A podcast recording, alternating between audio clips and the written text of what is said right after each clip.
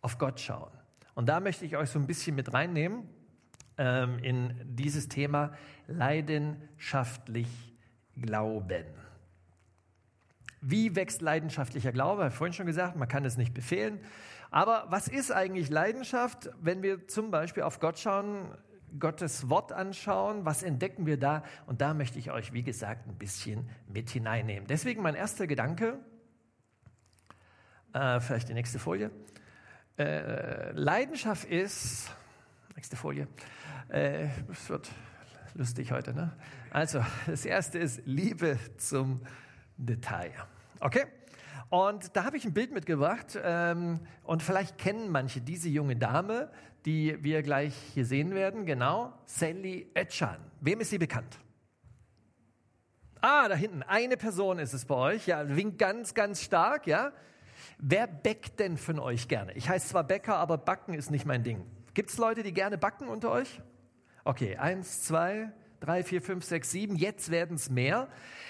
Dann geht mal da hinten, ich, ich nenne es jetzt mal so da hinten im Aquarium, da sitzt ein junger Mann, der hat heftig gewunken, der ist begeistert, weil Sally Oetschan, ja, muss ich euch sagen, ja, die hat mittlerweile, ich nenne es mal fast, ein Backimperium aufgebaut. Ja? Ihre Leidenschaft, ihr Hobby hat sie, ja, ich sag mal, zu ihrem Beruf gemacht. Und wenn ihr da gucken wollt, müsst ihr einfach nur eingeben im Internet Sally's World. Sally's World ist eine Welt übers Backen. Jetzt habe ich schon vorher gesagt, ich bin heiße Bäcker, aber ich habe nichts mit Backen zu tun und ich habe das Einzige, was ich gemacht habe, vielleicht vor vielen Jahren meiner Mutter geholfen beim Weihnachtsplätzchen ausstechen, das war alles, ja. Ich habe noch nie einen Kuchen gebacken in meinem Leben, mir geht es trotzdem gut, aber ihr wisst ja, ich liebe eher gegrilltes. Das kann ich. Aber was ich damit sagen möchte, mit Sally Oetschan, obwohl ich damit nichts zu tun habe, habe ich eine Dokumentation gesehen über ihr Leben. Ein Fernsehteam hat sie begleitet. Mittlerweile in der Nähe von Bruchsal hat sie ein eigenes Fernsehstudio. Viele Angestellte in manchen Kaufhäusern gibt es eine extra Abteilung für Sally's World. Warum erzähle ich das? Nämlich, ich bin erstaunt, nämlich, dass wenn ein Mensch, obwohl ich nicht das gleiche Hobby habe, nicht die gleiche Leidenschaft habe, aber wenn ein Mensch anfängt, ich weiß nicht, wie es euch geht, aber wenn ein Mensch anfängt, über seine Leidenschaft zu reden, und kennt ihr das, dann fängt es an, in den Augen zu blitzen und jemand fängt an, richtig loszulegen und zu erzählen. Dann muss ich gestehen, packt es mich. Obwohl ich nicht unbedingt die gleiche Leidenschaft habe, noch nicht, ja, bin ich auf einmal begeistert, weil ein anderer Mensch so begeistert und leidenschaftlich etwas erzählt, nämlich von etwas, wo er sagt, wow, das ist toll. Und wenn ich dann hier den Kuchen, und ihr müsst das mal sehen, wenn ihr geht mal einen auf YouTube, könnt ihr danach schauen, diese Dokumentation, dann fängt ihr an, die bäckt nämlich nicht nur Kuchen, nein, das sind Kunstwerke. Und auf einmal sage ich, wow, das ist toll, wie die das macht. Die klatscht nicht irgendwie so ein bisschen Teig hin und ein bisschen Sahne drauf. Nein, es sind Kunstwerke. Und ich möchte uns irgendwo bewusst machen, wenn es bei uns jetzt um Glauben geht, geht es vielleicht nicht so sehr um Kuchen, aber auch so ähnlich, nämlich, dass wir etwas beobachten können. Und das ist so mein erster Gedanke. Wir können etwas beobachten, dass der jemand ist, der Liebe zum Detail hat der nicht nur ein bisschen irgendwas dahin klatscht, sondern der Liebe zum Detail hat. Im Psalm 8 finden wir das. Ich stelle mir das so vor, dass König David, manche kennen den ja aus der Bibel, König David, äh, ich würde sagen, der größte, bekannteste Songwriter seiner Zeit damals, ja, König David ist auf seiner Dachterrasse abends. Und er schaut gen Himmel, diesmal lässt er sich nicht irgendwie ablenken, was sonst so auf Dächern passiert. Aber er schaut in den Himmel und dann sieht er auf einmal, wow, die Sterne. Und lasst euch doch mal mit hineinnehmen, wie er auf einmal staunt, nämlich darüber, über die Liebe zum Detail. Und wie er aber dahinter den Schöpfer sieht und ihn anbetet. Psalm 8. Da heißt es, Herr, unser Herrscher, wie herrlich ist dein Name in allen Landen der du zeigst deine Hoheit am Himmel. Aus dem Munde der Jungen, Kinder und Säuglinge hast du eine Macht zugerichtet um deiner Feinde willen, dass du verteidigst den Feind und den Rachgierigen. Wenn ich die Himmel sehe, deiner Fingerwerk, die Mond, die Sterne, die du bereitet hast, Was ist da der Mensch, dass du seiner gedenkst? Und das ist das Menschenkind, dass du sie seiner annimmst. Du hast ihn aber wenig niedriger gemacht als Gott. Mit Ehre und Herrlichkeit hast du ihn gekrönt. Habt ihr das Bild vor Augen? David steht auf seiner Dachterrasse und erstaunt. Und er sieht nicht nur irgendwie Lichtpunkte. Er erkennt die Handschrift eines Schöpfers. Wisst ihr, mein Glaube wird erfrischt, bekommt neue Leidenschaft, Begeisterung, wenn ich etwas erkenne, wie Gott ist. Und ich muss es wirklich zugeben. Und manchmal braucht man, muss er rauskommen, manchmal so aus seinem Alltagstrott. Vorhin hier kam dieses Wort, du holst uns raus aus unserem Alltagswahn. Wir sind beschäftigt. Routiniert spulen wir unser Leben ab und manchmal auch unseren Glauben. Und mein Wunsch ist, dass wir neu leidenschaftlich glauben, nicht weil wir uns innerlich anstrengen, sagen, jetzt bemühen wir uns nochmal, sondern weil wir uns vielleicht nochmal die Zeit nehmen, Gott auf die Finger zu schauen, was er gemacht hat. Und das kann man tun in den großen Dingen. Keine Ahnung, die Sonne ist ein bisschen da. Ob man heute Sterne sieht, weiß ich nicht. Vielleicht kommt der Altweibersommer nochmal. Und ihr habt Vorteile im Vergleich zu Ludwigsburg. Wisst ihr, in Ludwigsburg sind so viele Lichter drumherum und trotzdem erahne ich die Sterne. Aber es ist nichts gegen das, wenn man in der Wüste ist. Und da war ich auch schon und konnte die Sterne sehen. Und auf einmal steht man dort. Man weiß die Dimension, man beginnt sie ein bisschen zu erahnen und weiß, ich bin nur klein, ein Staubkörnchen im Universum. Und das wird, glaube ich, David bewusst, wie Gott alles so gemacht hat. Und dann staunt er trotzdem darüber, dass diesen Staubkörnern, dir und mir, dass diesen Staubkörnern Bedeutung beigemessen wird von Gott. Wir sind seine Geschöpfe. Liebe zum Detail. Wenn Sterne nicht so dein Ding sind, vielleicht sind es die Berge. Ich durfte, nein, ich musste früher in die Berge wandern. Sobald ich einen Führerschein hatte, ging es eher ans Meer. Über die letzten Jahre habe ich Berge wieder schätzen gelernt. Wenn man mal durchs Berner Oberland fährt und dann majestätische Berge sieht, wisst ihr, für manche sind es nur Gesteinsschichten. Und manchmal sage ich, du tust mir leid. Wenn man vor der Erhabenheit der Berge steht und niemand Danke sagen kann, weil es eben nur Steine sind, wohl dem, der darin Liebe zum Detail erkennt. Ja, ich weiß, das ist durch Erosion und so weiter gemacht, aber so hat Gott diese Welt, so hat er sein, dieses Universum, diese Schöpfung, diesen Planeten angelegt und darin zu sehen, wow, Hammer, und ich habe ein Sensorium bekommen, darüber zu staunen. Oder vielleicht spricht dich Essen an. Wer isst gern? Ah, doch ein paar. Ja, okay. Ja. Da gibt es ja ganz verschiedene Geschmacksrichtungen. Neben Schwäbischen mag ich auch Mediterranes. Wisst ihr, Gott hätte uns ja auch so machen können, hier oben, ungefähr hier hinterm Hals, so wie in Matrix. Kennt ihr das? Hier, das ist der Einfüllstutzen für Nährstoffe. Wäre effektiver, schneller, könnten wir mehr schaffen im Garten. Eden. Aber er hat es anders gemacht. Hast du schon mal darüber gestaunt, dass du un ungefähr 4000 Geschmacksknospen in, auf Zunge und Gaumen hast? Das ist Liebe zum Detail. Das heißt, Gott macht nicht, er klatscht das nicht nur einfach hin, Mensch, Nährstoffe schaffe. So sind wir manchmal drauf, ja? Oh, ich schaffe. Aber wenn wir das Alte Testament lesen, dann erkennen wir etwas von dem Staunen über die Schöpfung und allem, was Gott hineingelegt hat. Und wir sollen genießen. Geschmacksknospen sind zum Genießen da. Es spricht mich an. Und wisst ihr, in manchen Momenten erkenne ich das und dann bin ich nicht so abgelenkt durch mein Leben, ja, durch meinen Alltag, was ich alles schaffe soll, sondern ich erkenne wieder und auf einmal kann ein Moment, die Ludwigsburger wissen das, aber es sind gar nicht so viele hier, aber wenn ich dann ein kleines Tässchen Espresso trinke, gut gemacht, nicht aus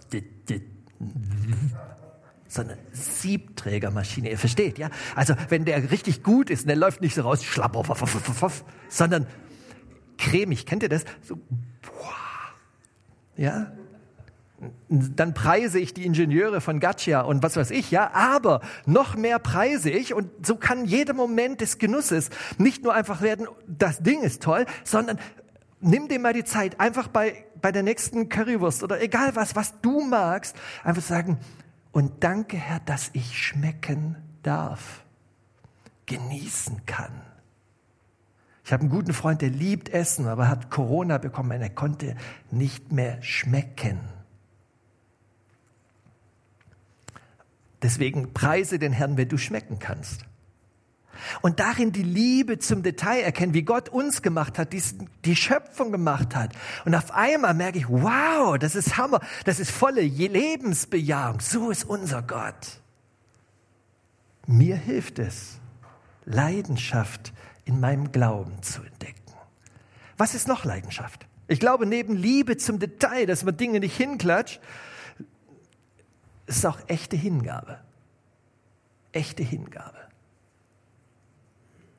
Ich habe ein Bild mitgebracht oder mehrere. Hier ist Dresden zu entdecken. Wer war schon mal in Dresden? Tolle Stadt, ne? Gibt viele schöne, wiederaufgebaute alte Gebäude. Und ich sage euch, Leidenschaft ja, äh, ist nicht immer nur einfach Hauptsache Leidenschaft. Haben wir vorhin schon ein bisschen gehört. Es ist immer die Frage, wofür hat man Leidenschaft, ja? Ich weiß nicht, ob ihr das mitgekriegt habt, vor ein paar Jahren war großer, es hat die, die Runde gemacht durch die ganze Presse, das grüne Gewölbe, so heißt dieses Ding, glaube ich, da ja, dieses Museum. Und da waren wirklich welche mit Leidenschaft aktiv. Ja.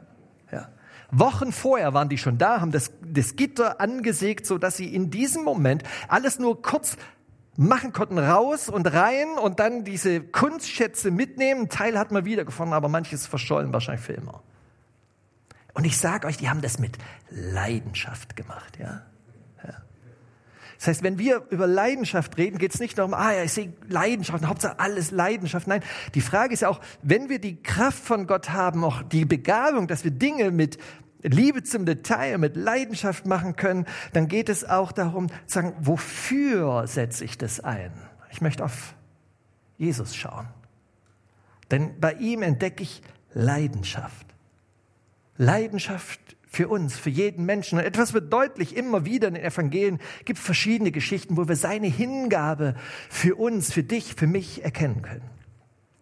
Im Johannes 13 lesen wir dieses Beispiel, das ist direkt nach der Fußwaschung, ja, sagt er zu seinen Freunden, dieses Beispiel der Fußwaschung habe ich euch gegeben, damit ihr tut, wie ich euch getan habe. Wahrlich, wahrlich, ich sage euch, der Knecht ist nicht größer als sein Herr und der Gesandte nicht größer als der, der ihn gesandt hat. Wenn ihr dies wisst, selig seid ihr, wenn ihr es tut. Was ich nicht möchte heute ist, strengt euch alle mal an und mm, seid mal leidenschaftlich, sondern ich glaube ja eher, dass es da, dass Leidenschaft, Fröhlichkeit, Begeisterung in unser Herz kommt, wenn wir erstmal uns bewusst machen, wie ist der Herr, wie ist Jesus, wie ist Gott.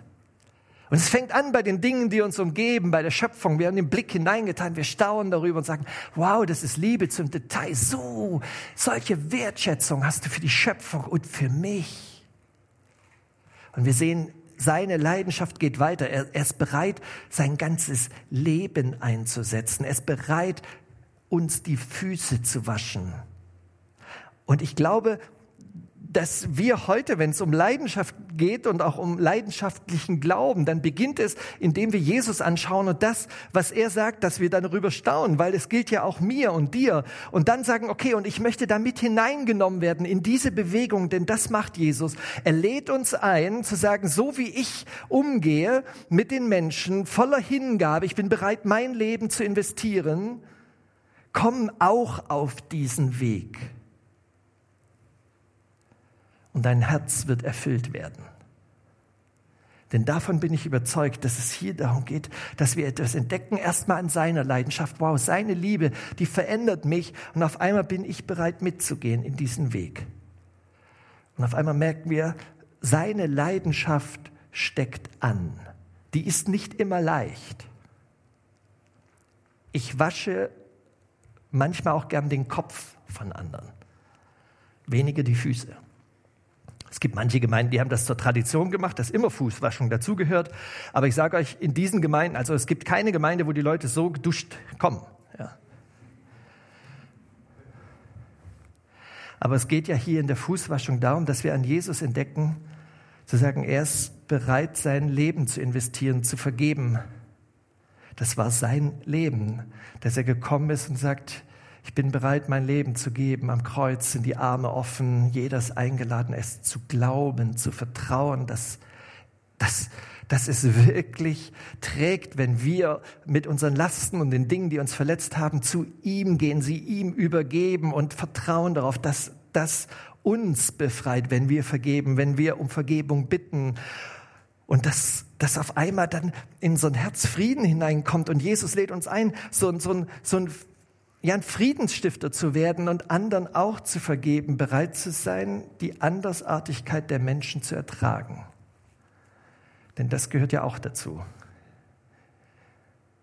Wir sind unterschiedlich. Wir werden schuldig aneinander.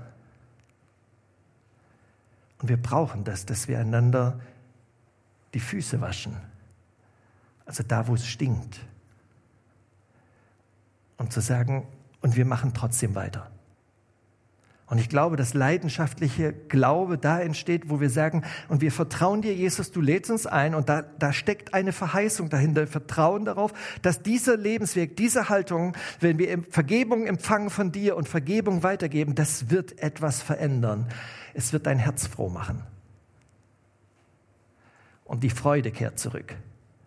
Und vielleicht sind manche von hier, die, da wo man weiß, das sind manche Dinge, ich müsste eigentlich etwas ansprechen, was klären, dann tu's.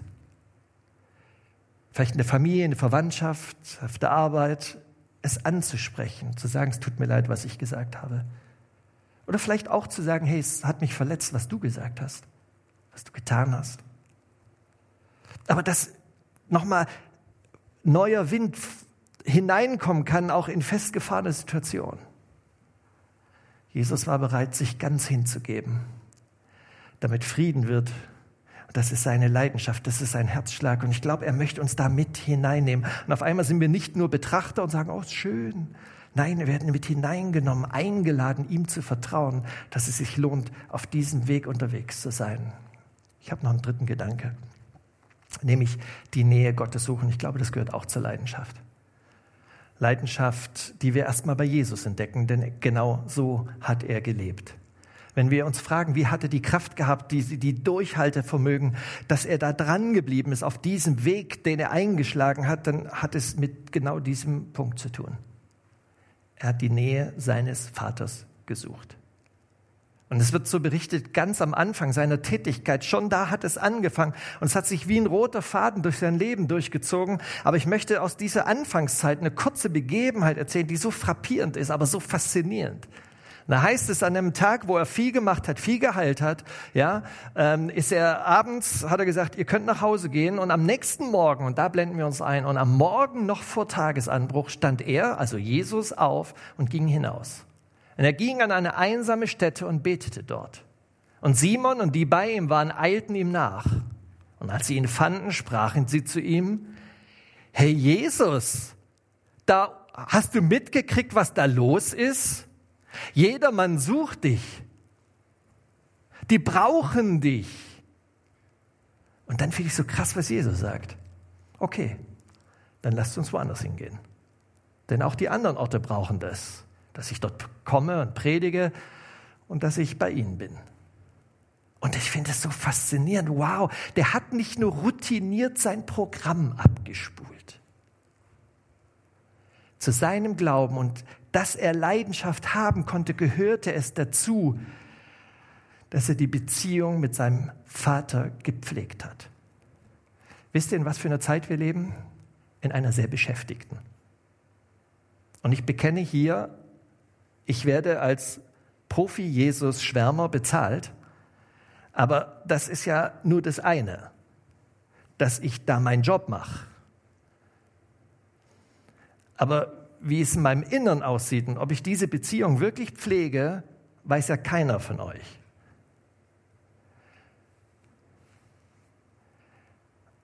Wir alle sind abhängig davon, dass wir die Nähe von Gott suchen, bei ihm zur Stille kommen.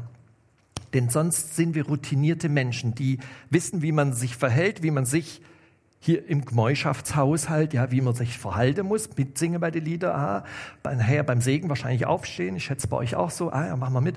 Man weiß, wie man auch beten muss, ja. Aber ich glaube, das ist noch mal viel elementarer. Wenn ich Jesus anschauen will, was wissen über leidenschaftlichen Glauben? Wie konnte er so leidenschaftlich für seinen Vater zu der Ehre Gottes einstehen, so handeln und so leidenschaftlich sein Leben leben für uns, dass er bereit war, sein Leben zu geben am Kreuz? Wow, es hat damit zu tun. Ich habe hier ein Bild mitgebracht. Das ist in der Nähe, wer vielleicht schon mal am See Genezareth war, kennt diese Stelle. Es ist eine ganz kleine, winzige Höhle und die habe ich jetzt fotografiert, jetzt nicht, weil die so toll ist, die ist sehr, sehr unscheinbar. Aber man hat sie gepflegt und das geht darauf zurück, dass am See Genezareth, ungefähr bei Kapernaum ist es, ungefähr 100 Meter vom See entfernt, an einer kleinen Anhöhe, wo man annimmt, das war der Berg der Seligpreisung, also wo Jesus mit seinen Leuten und den Freunden und den Begeisterten zusammen war. Und dann hat er gesagt, worum es geht, weil er gekommen ist ähm, und was, er, was sein Programm sozusagen ist. Bergpredigt. Und man sagt, dort, und so haben die ersten Christen, zumindest die im dritten Jahrhundert, als äh, eine berühmte Pilgerin äh, durchs Land gezogen ist und gefragt hat, wo waren das hier alles mit Jesus? Da hat man sie an diese Stelle geführt und hat gesagt, hier war Jesus und hat die Nähe seines Vaters gesucht. Jetzt weiß ich auch, es ist unerheblich, ob es wirklich dort war oder zehn Meter da drüben. Ist egal. Aber ich finde es toll, weil das ist eine kleine, nette, kleine Höhle, Mini-Höhle mit einem tollen Blick über den See. Ich zumindest in meiner Fantasie kann mir gut vorstellen, dass Jesus dort saß, morgens, noch bevor die Sonne aufgeht. Wisst ihr, ich bin manchmal in Freizeitgruppen dort und dann bieten wir einmal, es gehen nicht immer alle mit, aber wir bieten an, vor Sonnenaufgang schon aus dem Hotel aufzubrechen und die 20 Minuten dorthin zu fahren und dort mal hingehen und einfach mal eine Stunde oder zwei Stunden Stille aushalten. Ups. Ich glaube, was wichtig ist, dass wir, dass wir diese Beziehung pflegen. Wisst ihr, was bei mir mit umkämpft, am umkämpftsten ist? Das ist meine Stille vor Gott. Und ich habe das manchmal schon erzählt, auch so, was ich mal gemacht habe. Äh, da kamen wir in so einem Kreativgottesdienst drauf. Da ging es um die Frage, wie wir uns helfen können dabei, diese Stille, diese Beziehung zu pflegen, auszuhalten in der Gegenwart von Jesus. Und dann kann man sich ja verschiedene Hilfen machen. Ich weiß nicht, wie ihr das macht, wie du das machst. Und ich habe damals, und das haben wir so als Kreativding gehabt, wenn ich bei mir in mein Wohnzimmer reingehe, gibt es eine Grundsatzentscheidung am Morgen. Links oder rechts. Wenn ich links gehe, da ist mein Sofa, mein Sessel, da liegt auch, ist ein Tisch, das ist die Bibel und Lichtstrahlen und so. Und rechts ist mein Schreibtisch und mein Laptop und so, was auf mich halt wartet. Und ich muss manchmal sagen, ich, mein Drang, mein Drall ist so automatisiert, ich gehe eher nach rechts. Und ich weiß noch, wie man im Kreativgottesdienst habe ich gesagt, oh, ich muss mir ein Umleitungsschild bauen. Das habe ich gemacht. Das war ungefähr so groß. Also es gibt es nicht mehr, aber das habe ich mal zeitlang gemacht, habe ich auf den Boden gelegt, damit ich mich erinnere, ich will mehr nach links abbiegen. Ich weiß nicht, was dir hilft, in die Nähe Gottes zu gehen. Ich sage auch gar nicht, wie lang das jetzt irgendwie sein soll, damit es wirkt.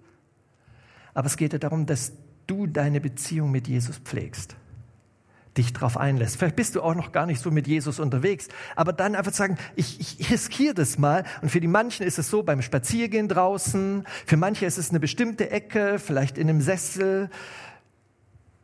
Wie pflegst du deine Kultur? Also hast du eine Kultur zur Beziehungspflege mit Jesus? Weil ich glaube, wenn wir leidenschaftlich glauben wollen, dürfen wir nicht dort sparen. Und wir müssen es vielleicht auch manchmal aushalten, dass wir einfach nur still sind vielleicht gar nichts gleich hören, aber sagen, hier bin ich Jesus. Dann vielleicht ein Bibelwort lesen, etwas Musik hören, Es gibt verschiedene Wege. Es gibt ja auch ganz verschiedene Menschen. Aber mir ist wichtig, dass wenn ich bei Leidenschaft und wenn wir über leidenschaftlich Glauben reden, dass ich nicht sage, ja, und das macht man so und dann streng dich an, renn noch ein bisschen schneller. Es geht darum, erstmal still zu werden, von uns wegzuschauen, Jesus anschauen, mir bewusst machen, wie er ist. Mein Lehrer in Liebenzell hat immer gesagt, wir müssen mehr Jesus anschauen.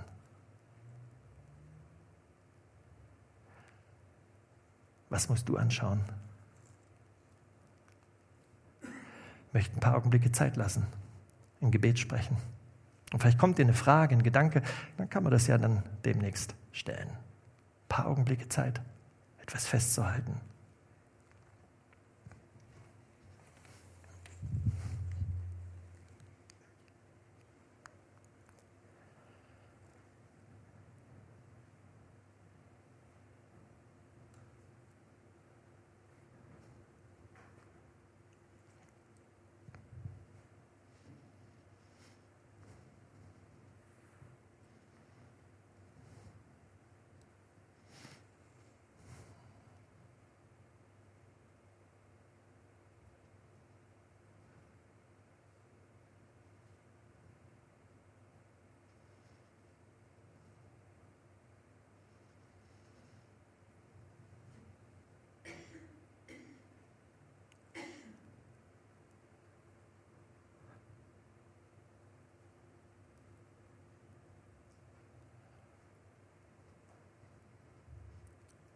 Und Gott, ich bin fasziniert davon, dass du das, was wir jetzt gedacht haben, manche Frage, die vielleicht uns gekommen ist, irgendwas, woran wir weiterdenken wollen, dass, dass du das jetzt alles gehört hast, dass es bei dir gut aufgehoben ist. Und möchte darum bitten, Herr, dass es weiterwirkt.